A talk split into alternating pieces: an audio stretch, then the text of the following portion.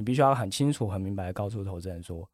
我的资金，我拿你这一一块钱、两块钱，甚至一一亿、两亿，到底是要做什么事情？我要给他一个很明确的一个目的，对，告诉他我要做这件事情，那这件事情我是需要你的协助。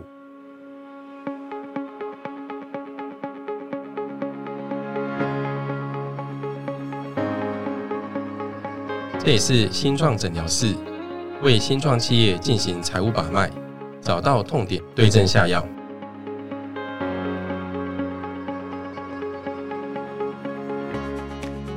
大家好，又来到这个月的现状诊疗室的单元，我是 Yosef 鼎生。那很开心，又是回到我们月底有邀请来宾的这个项目。那但是还是要跟大家提醒一下，就是我们每一个月的时候，其实在十号都会有一个诊疗室的那个单元。那诊疗室就很需要大家来给我们一些题目。那如果说大家有想要问什么样问题的话，就拜托我不要客气，然后让我们可以知道一下，就是有什么东西是我们可以协助、可以帮忙，然后给大家做一些分析跟解答的。那这一些问题呢，就麻烦大家用那个我们有下面有个连接，那这连接里面呢，它可以填你们的问题，然后让大家来稍微参考一下，然后我们就会依照那个问题来去做一些回复。那如果问题太少的话，我就会开始呈现有点担心的状态。我不知道新创诊疗室到底效果好不好。我应该先介绍来宾呐。那今天是我们有这波的口方的志新来到我们现场。那志新要不要先跟大家打个招呼？然后大家好，我是 Henry。对啊，志新之前应该在第二集的时候出现过嘛？对？那时候在讲股权架构的时候，然后今天又特别邀请他来。我刚刚在讲他十号那诊疗室，因为我那天有碰到我一个学姐，然后呢，她还特别有跟我说，她在一个学校教书，然后有说她有一个学生，然后很喜欢我们诊疗室的单元，然后又来信来做询问，那我就非常感谢，就是有来询问这位同学，然后也谢谢对我们节目的支持啦。那所以说，大家如果说有任何想要询问的，拜托就是哦，给我们一些问题，让我们在那个诊疗室十号诊疗室单元可以跟大家做一些分享。志新，你自我介绍完了对？这么简单啊！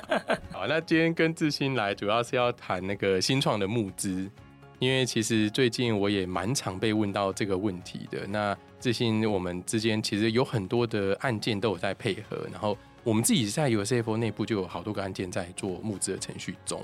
那所以我们在这过程中间，其实也接触了很多的投资人，然后也帮很多公司端去做一些规划，然后做一些研究。那所以今天呢，主要就是请自信来跟大家分享，就是以财务长这个角色，在募资中间大概要做哪些事情，然后还有哪些需要注意的一些事项。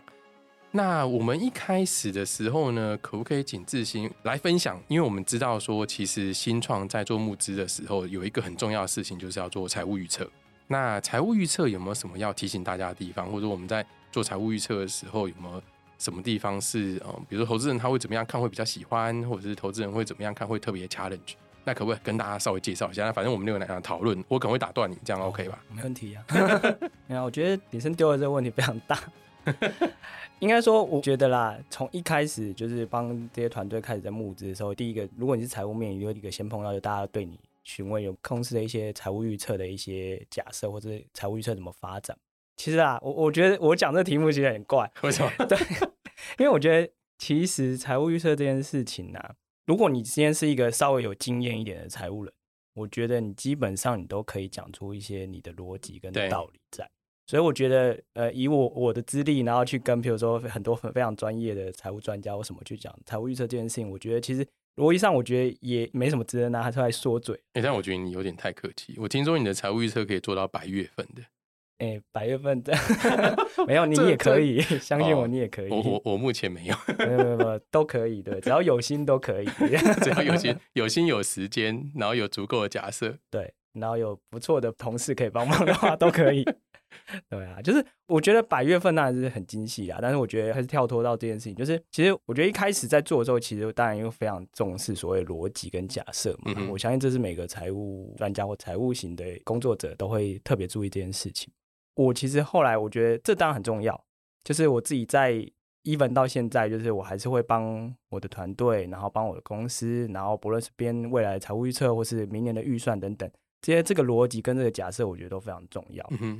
对，那我觉得其实更重要的一件事情，其实是跟方德之间怎么沟通这件事情。因为我觉得财务预测，其实你把它拉开来看，不外乎就是收入跟成本费用嘛。对对，那所谓收入呢，其实我觉得在我们这种比较财务悲观的，其实我觉得成本或费用这件事情，老实说不会是什么难事啊。比较容易估计啊，因为它一定有很多历史可以去参考对嘛。，而且其实我分享一下，像我现在的团队，我可能会做一些呃财务预测啊，或是做一些预算的一些编制。其实我觉得每个月去比较那个达成率啊，嗯哼，大部分费用都是九几趴。其实老实说，我觉得那个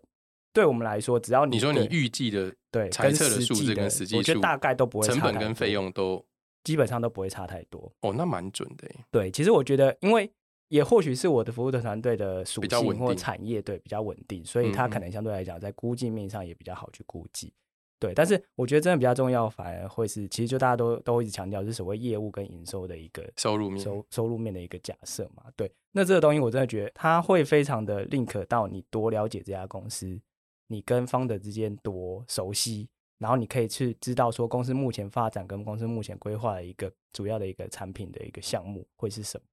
然后他可能会遭遇到的问题，甚至连带的它也会带动，譬如说你的一些成本的假设跟估计。嗯哼，我觉得这个东西真的反而相对来讲会是，我觉得是大灾问啦。所以应该说，在这个角度上，应该是要先把企业发展的策略先定出来，然后再细分到有可能是比如短期的，我们比如说三到六个月的策略，然后甚至十二个月的策略，或者是二到五年的策略，这些东西都应该要先把它思考清楚。确实啊，理想状况是这样子。然后，但我觉得 even 是 founder，，他对他自己公司的一个发展，我觉得他 long term 他当然可以去想出他一个长远的规划。对，但我觉得对他来说，他真的能够说，譬如说有七成或八成以上的把握，可能也是 focus 主要在譬如说未来的半年到一年之嗯，间。当然，当然，对，因为我觉得这是他，因为我觉得应该最最好的估计的项目了。对，对，我觉得这边也打岔一下，就是我、嗯我我常在讲，就是像我们讲财务预测，比如说我们正常创投在看，有可能看三到五年的嘛，那其实时间很长。我常常讲一个笑话，就是我连我明天中午要吃什么都不知道，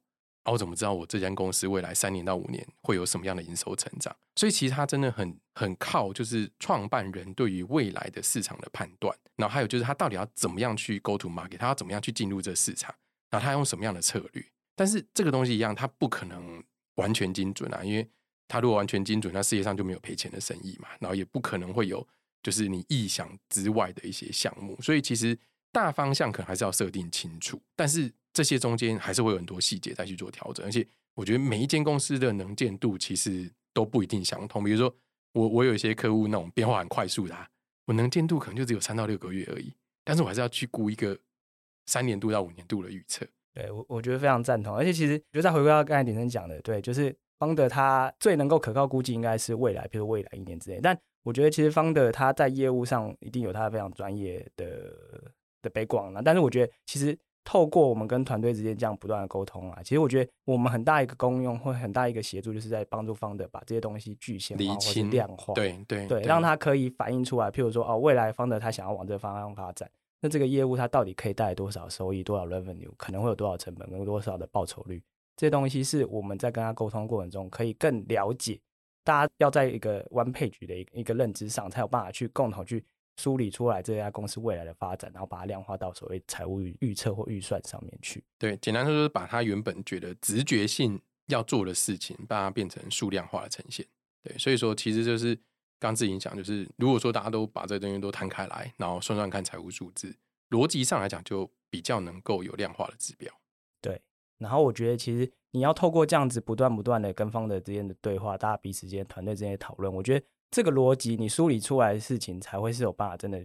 落实在你的数字上面。那我觉得落实在你的数字上面这件事情，你才有可能再去拿这个数字或拿这个预测去跟外部的投资人去沟通，让他理解整个公司对于未来的愿景的发展到底是怎么样落地，未来预计的一个三到五年的一个财务的一个长相这样子。对，我觉得这边还有另外一个是，其实怎么样去 manage 投资人的预期啊？因为我也很常被问到一个问题，说我们在做财务预测的时候，到底要做乐观一点呢，还是做中立一点呢？还是我应该要做保守一点？因为这个其实跟刚刚讲的，就是财务预测，它其实某种程度来上来讲，它本来就不容易完全照自己所想的去达成。那但是我在跟投资人募资的过程中间，我当然也不会去做一个超级无敌悲观的财务预测，因为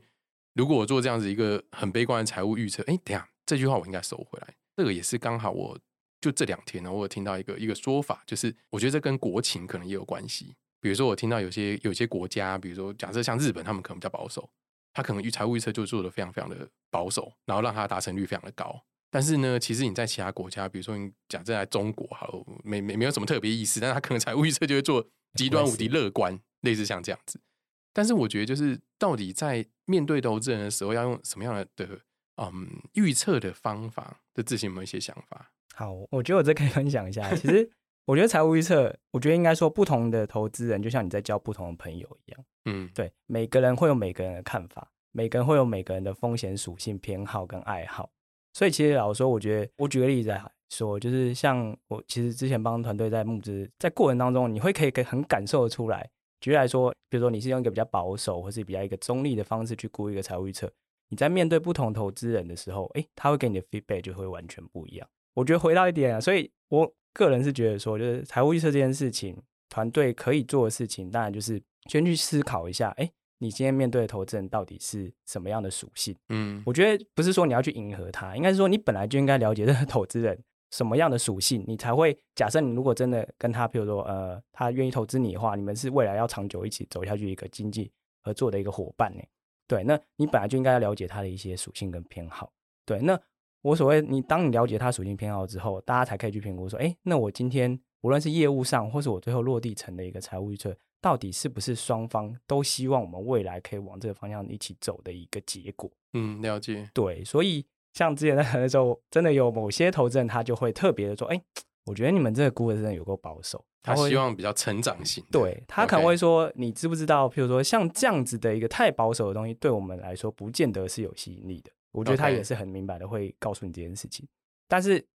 我在换句话说，同样的。财务预测 forecast，你可能拿到一个相对比较保守一点的投资人的话，他的给你的 feedback 就会完全不一样。他可能会觉得，哎，你这个团队其实，哎，脚踏实地。他觉得，对他觉得，哎，你也不要过分乐观。他说，这种这种景气下，你就是要保守、稳扎稳打的多。所以我真的觉得这是一个大宅问，就是也要思考一下，你所面对的投资人到底是哪一种属性，是不是能跟你有一个未来一个长久合作的一个可能性，这样子。我自己通常这题的答案呐，就是外面如果有人问我的话，大家都会说，我觉得大家估的中立偏乐观一点点，还是不能够偏离中立值太多。因为为什么会这样讲？就是当然，第一个就是这容易很容易被检视嘛。嗯，其实投资人在投资你的时候，他并不是说你今天给他看财务预测，他下个月就马上会投资你，他可以等啊。你你现在给他一个，比如说二零二四年的财务预测，因为我们现在二零二三快走完了嘛，你给他一个二零二四的财务预测，好啊。他就等你三个月，看你第一 Q 的达成状况怎么样。那其实马上就可以检视你到底那时候的财务预测做的跟实际数的差异到底有多少。那所以其实如果编一个中立偏乐观一点点的财务预测，会相对之下比较容易被检视。因为我们当然希望说我们的财务数字跟财务预测可以更反映公司的估值。那我们当然就希望说它可能会稍微乐观一些些，然后更引起投资人的兴趣。但是如果你没有中立的话，就是你没有在一个比较比较稳健的角度上面先去做思考的话，其实你就很容易因为时间不是你的朋友嘛，因为时间它就会不停的流失，然后你就会不停的产出你新的一个月或者是新的一季的报表，然后投资人就很容易的去检视它。所以我觉得中立偏乐观可能是一个比较好的一个方向，先去做这样子一个执行。但是我觉得志兴讲的也很很棒，就是。我觉得跟投资人属性也很很有关系啊。我们也看到很多投资人，他要的是，他觉得说，哦，你就是要成长啊，你就是我，我就是希望你可以有每每一年 Y O Y 都五十 percent 以上的成长啊，类似像这样子的，那他就会希望你用这种方式去达成你一个财务预测的一个目标。对啊，我觉得对啊，就像女人说，是我觉得中立，然后偏比较乐观这件事情，我觉得相对一开始，我觉得在建立的时候，大家。先背上这样的路，我觉得会是一个最好的方式。因为其实我我觉得啦，财务预测它真的会跟着你的假设。举例来说，你现在这版财务预测，你是估投资人的钱进来之后要做到的事情，跟你是估投资人的钱还没进来，或是投资人实际钱可能只有一半进来一半的时候，我觉得它的状况都会变化，都会完全不一样。对，所以我觉得基本上回到刚才讲的，我们在编的时候，先以一个刚才讲的比较中立偏乐观的一个状况的话，其实我觉得相对来讲，也不至于说你在未来，譬如说当这个事情。情况有一些变化的时候，你会变成是让你整个原本的预测都会变成是失准或者差异太多。我觉得这是比较确实是比较建议的一个方式啊。嗯嗯，没错。那刚刚志信有提到另外一个，也是我今天想讨论的另外一个重点，就是针对于那个，比如说你在募资的过程中间，一开始一定会先思考你到底要募多少钱嘛？就是你的资金需求到底是多少。那这个资金需求一开始在公司端，大家要怎么样去定义啊？就是我们要怎么去思考，我要这次募资有多少的资金？我觉得你今天问的都是很 很大灾问问题。对，这这些感觉起来每个都可以录一集啦。呃，我觉得啦，其实需要多少资金这件事情呢，也还是会牵动刚才讲的财务预测。嗯，对，因为举例来说，对很多团队来说，他都觉得，哎，我今天就是要募资，我今天要募资，不募资我可能就没有办法继续拓展营运，或没有办法怎样怎样。但但我老实说，这些事情就是在募资之前都应该要，譬如说财务长或者跟团队，我们都应该要彼此间把这件事情理清楚来。因为我觉得今天确实啊，如果你今天是站在投资人角色，我不会想把我的钱，这些都是成本，我不会想要把我资金放在一个一个团队。他的原因是因为说，哎，因为他如果他今天没有得到这笔资金，他的公司可能明年就不在了。嗯，对。那对这些同事来说，这并不是他想要做，他不想要把资金放在这个地方嘛。那对团队来说，你就应该去思考说，好。我今天到要这笔钱的用途是什么？你一定要有规划嘛。譬如说，你今天是要抢市场，你是要打广告，要开门市，或是你是要攻日本市场或海外市场，这些东西我都觉得在一开始的时候都必须要先思考清楚，多少的资金可以让你做多少事情，那做多少事情可以再回回过来连带带动你整个公司的，譬如说获利或营收，甚至带给投资人多少报酬。我觉得这在一开始可能都要很清楚的理清出来。那我也可以分享一下，其实。常常会在做 财务预测的时候，很有趣的时候，在过程当中会发现，哎，奇怪，我这样编编编，哎，公司好像开始，譬如说三年之后开始赚钱，哎，不对，那我现在募资募这笔钱要干嘛？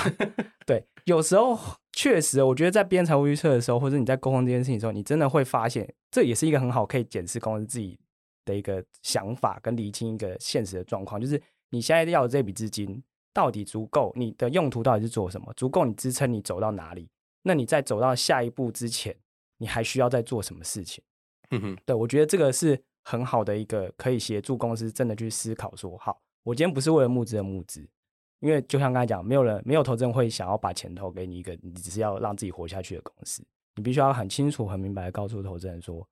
我的资金，我拿你这一一块钱、两块钱，甚至一一亿、两亿，到底是要做什么事情？我要给他一个很明确的一个目的，对，告诉他我我要做这件事情，那这件事情。我是需要你的协助，然后我们一起努力，我可以让这件事情很快的，譬如说在短短的时间，三个月或半年之内，让它这件事情发生。对，然后再把这件事情 milestone 达到，再到下一个阶段。对，我觉得这是很重要的一件事情。但其实老实说，真的很多时候，公司在或是其实也不是说团队，就我觉得其实大家人都是会一直在思考这件事情。有时候你在越思考这件事情，或是越在理清，或是边刚才讲的财务意识的时候，你反而会更能够看清楚你到底真的需要的资金是什么，或者你需要的用途到底是什么。然后可以再回过来听我自己原本的一些想法。对，我觉得这边我我先插播一下，就是现在在募资的过程中间啊，会有很多很多的功课要做。比如说刚刚之前讲的，要先把财务预测把它算出来，或者是把你的资金用途把它想清楚。那这一些都会让团队重新的去检视，不管是公司自己目前的目标，或者是未来想要达成的方向，是不是一致的？因为逻辑上来讲，如果说你想的东西能够实际上面去达成的话，运用足够的资金去达成的话，它就会反映在财务预测上面，造成你的比如说收入的增加或者净利的增加。我自己在做也是，其实我一次一次的在做财务预测啊，或者说做做资金需求的时候，我都会跟方德重新再确认公司未来发展的方向，然后我们就会更清楚的知道说什么东西对我们来讲做起来是有利的，或者什么东西对我们做起来也许它的成本报酬没有那么的适合。所以我觉得这个是一个很好的，就是不只单纯为了募资啦，也是一个很好自己在内部重建自己整个 business model 一个很好的一个练习。那我觉得刚刚资金需求的部分啊，这边我也稍微补充一下，就是我自己比较希望，就是我们自己的啊，就是我们自己的 CFO 在服务的团队，在每一次出去募资前，都一定要先把到底资金需求是什么，把它想清楚。为什么这样讲？是假设现在投资人问你说你要多少钱，你跟他说哦我要三千万，但是你不知道说这三千万干嘛。我三千万到底要分在什么地方？比如说，我这三千万，我有可能是要拓展，我随便说，我要拓展日本的业务，或者是呢，我想要开发我这产品的新功能，我开发业务可能要增加那个业务的人员嘛，然后或者在日本当地要可能有落地的办公室啊。那我如果说要开发新的功能的话，我可能要增加 R D 的人员啊。那这些其实都代表了你不同的资金需求。那这些资金需求，它一定要带来未来的效益。也就是它要可以反映在财务预测来讲，让你整体的公司运营可以更往前一步。那你唯有把这些资金需求明确跟人家讲清楚，比如说，哦，我拓展日本业务，我需要找一个办公室，我需要找两个人，然后这些人薪资是多少，然后他的办公室的费用是多少，这时候你才会知道说我也需要多少钱。那如果你只是一大包说，我就是要三千万，那投资人会想说，那我为什么要投资在一个你连你自己都没有想清楚资金用途的地方？对他来讲，就风险就很高嘛。所以我觉得，在每一次募资之前，这个资金需求一定要被先被定义清楚，而且那个资金需求的定义是要很明确的。我我自己做，我就我我真的会降到人的阶段，就是比如说我这钱到底要花多少人，我这个人是什么 label 的人，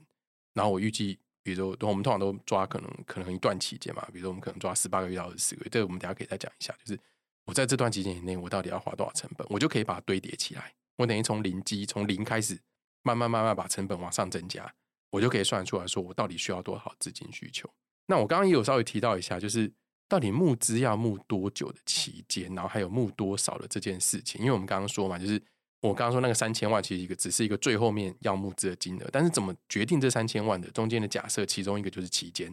你到底要花多久？那这个我以前呢比较常跟大家讲是，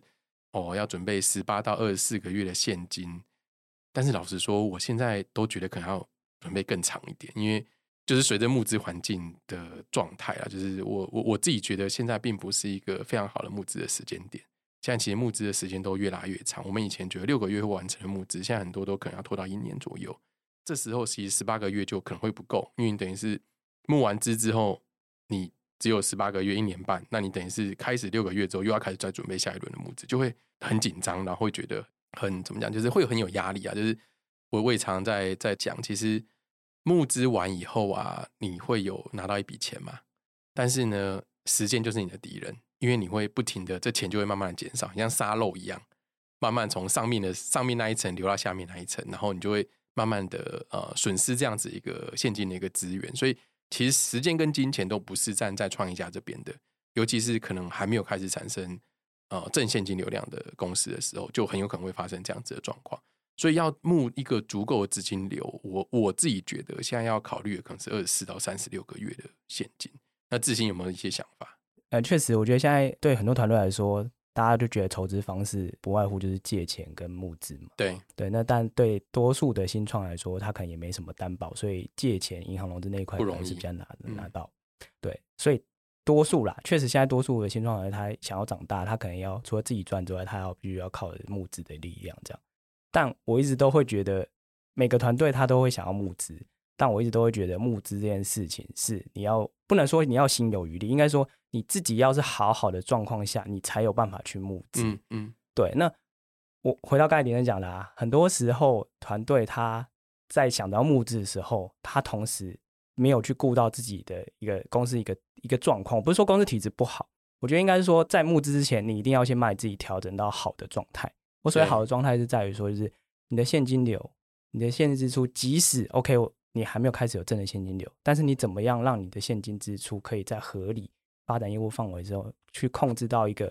可以足够你支撑下去，即使没有这笔募资，你也可以公司继续存活下去，然后度过这个一个所谓寒冬期。我觉得这是非常重要的。对，runway 要尽量拉长。对，我觉得当然 runway 要去让拉长，而且我觉得方德其实也要开始学着去要用这种角度去看。对，因为当如果你今天只想着你要募资，或是只觉得哎，我只要募资到这笔钱，我就万事 OK。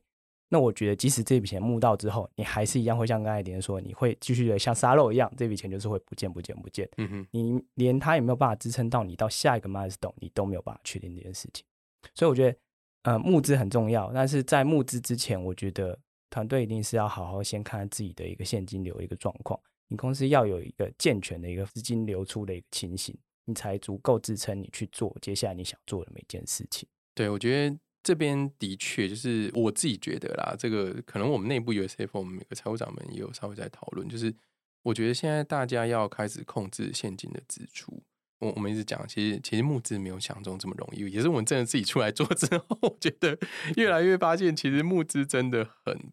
辛苦。那我们看到很多很成功的团队，那当然很很恭喜，但是我觉得大部分的团队是辛苦的。那当这个时间拉长的时候，公司手上有没有足够的现金让你持续存活？我觉得就非常的重要。尤其是当公司已经涨到一定的人数的时候，那时候更重要，因为你背的是更多嘛。比如说，当有 CFO 刚开始只有我跟你跟 Michael 的时候，我们我们哪有差什么现金流的问题？把我们三个勒紧裤带就还好。但是，但是当比如说有 CFO 现在成长到十十几个、快二十个人的时候，我们就会担心这件事情。那那所以，当公司一样成长到一定规模的时候，founder 就要很去思考每一块钱到底有没有它的价值，就是你每花了一块钱。它是不是产生可以产生效益，还是它单纯只是一个花费？那如果说它单纯只是一个花费的话，那这钱这钱到底要现在花，还是我可以递延到以后再花？不不需要在这个时间点去做这样子一个决定。所以其实现金流真的蛮重要的。然后刚之前也有提到，就是资金来源当然不外乎就是股权的募资嘛。那另外一个就是银行借款。那银行借款对于大部分的新创来说，如果没有一个很足够金额的收入来源，或者是你的股东权益的净值可能是负数的，然后或者是你的股本很小，这些其实都会影响到银行到底愿不愿意借你钱，一个很主要的因素。但是额外在想，就是如果真的有些新创，它其实是可以产生正现金流的，然后而且呢，它其实是持续的在成长的。那在这状态之下，它也许不一定需要靠募资，它只需要靠的是银行的周转，因为它有可能是应收账款跟应付账款中间天期之间有差异。所以它需要说有一笔营运资金来去 cover 掉这个周转期。那在这个状态之下的话呢，它也许反而是考虑再跟银行去借钱，也许可能是一个一个方法，就是不用稀释股权嘛。所以资金需求面的话，就是我我简单 summarize 一下，就是我觉得第一个是要把它想得很清楚，到底用在什么样的地方。那而且这一个每个地方呢，都必须要去有办法去堆叠。我所谓堆叠，就是从最底层慢慢慢慢算上来，到底为什么需要这么多的钱。然后这中间还有一个提醒是，可能留一点点 buffer。比如说我们刚刚讲三千万好了，我自己可能会留十到二十 percent 的 buffer，也就是我比比如说我留个六百万，可能是放在营运资金的周转。比如说我前面有第一项是要做业务啊，第二项是 R D 开发，然后第三项可能是营运资金的周转，我自己可能会抓个十到二十 percent，让自己多一点点的容错的空间。然后呢，再把这个再去跟投资人去做一个说明，这样子。好啊，那很感谢收听今天的新创诊疗室。这次的节目是在月底的啦，然后我们这个月月底的节目播出完之后，下个月就会在十号，然后回复大家所提出的问题。那还是一样，很希望大家可以给我们多一点点的题目，让我们可以跟大家做一些回答。那今天就很谢谢志信来这边参加，谢谢。好，那节目的最后，如果觉得今天有更进一步了解财务的观念应用，可以按下订阅或是追踪，给我们五星评论的鼓励。那我们十号再见，谢谢，拜拜，拜。